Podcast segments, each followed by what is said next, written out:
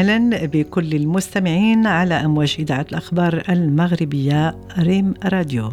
الحلقة اليوم غنتكلموا على الرشوة اللي كتعتبر من مظاهر الفساد السلوكي والإداري. كيستعملها البعض من أجل قضاء الأغراض ديالو وكيكون في هذه العملية المنافية للأخلاق جوج ديال الأطراف أي الراشي والمرتشي. والرشوة يمكن تظهر وتمارس في بعض المؤسسات وأماكن العمل اللي كتقدم فيها خدمات للمواطنين.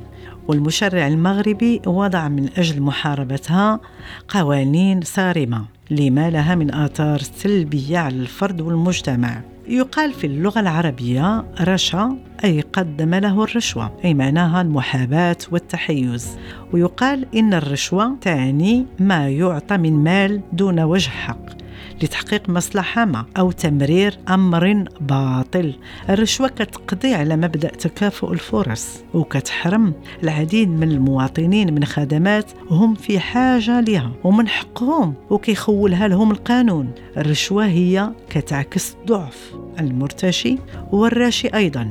فالرشوة في مفهومها الجديد القصد منها تجار موظف عام بخدمات وظيفته المكلف بها وإخلال بها من أجل غاية حصوله على منافع ومكاسب إما مادية أو معنوية أو أدبية. كيقوم بتنفيذ خدمة مقابل حصوله على الفائدة منها.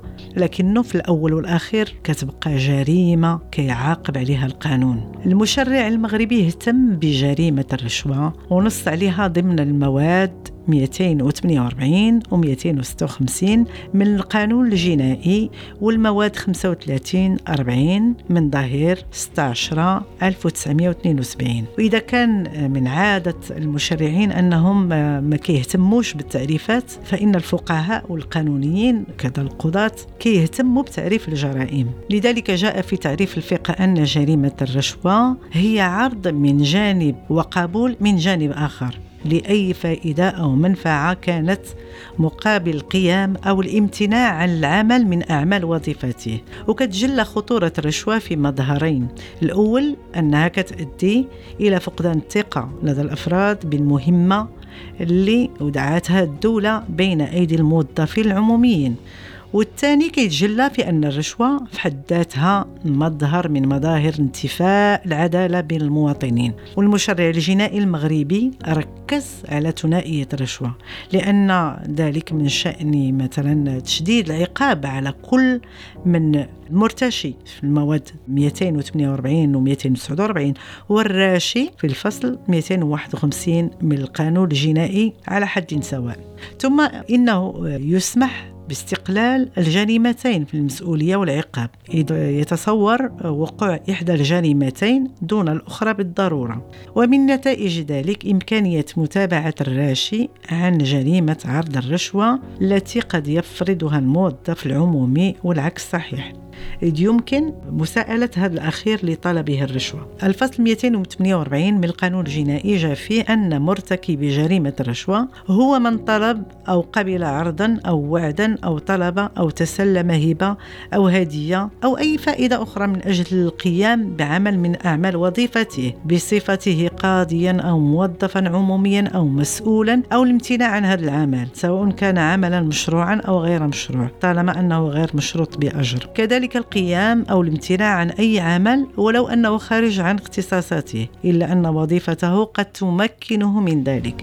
وكذا إصدار قرار أو إبداء الرأي لصالح شخص أو ضده. وذلك بصفته حكما أو خبيرا عينته السلطة الإدارية والقضائية أو اختاره الأطراف. كما جاء في الفصل 449 من نفس القانون أن مرتكب جريمة الرشوة هو كل عامل أو مستخدم أو موكل بأجر أو بمقابل من أي نوع كان طلب أو قبل عرضا أو وعدا أو طلبا أو تسلم هبة أو هدية أو عمولة أو خصما أو مكافأة بشكل مباشر أو عن طريق وسيط دون موافقة مشغله وعمله من أجل القيام بعمل أو الامتناع عنه أيضا. كيصنف القانون الجنائي جريمة الرشوة ضمن الجرائم اللي كتشترط توافر صفة معينة. في الشخص الفاعل الرئيسي للجريمة وكيترتب على ذلك أن الرشوة ما كتوقعش إلا من فاعل كيتميز بصفة الموظف العمومي أو من في حكمه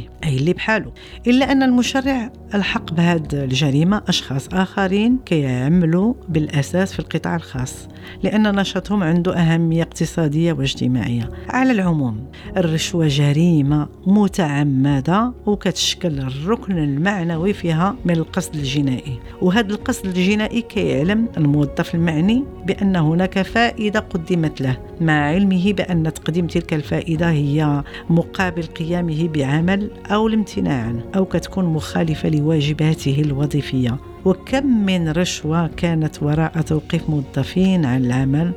مصدر عيشهم ودخلوا للسجن بسببها وخلوا أسرهم عرضة للضياع. الرشوة إحنا اللي نقدروا نوقفوها. برفضنا القاطع لتقديمها. مقابل خدمة كتكون ماشي من حقنا. وفي بعض الأحيان كتكون من حقنا. ورغم ذلك للأسف للأسف الكثير منا كيتعامل بها. وهي سلوك غير مواطن. شكرا على اهتمامكم. كانت معكم نادية أبرام وراء الميكروفون برفقة منتصر باشتيت في الإخراج. إلى اللقاء.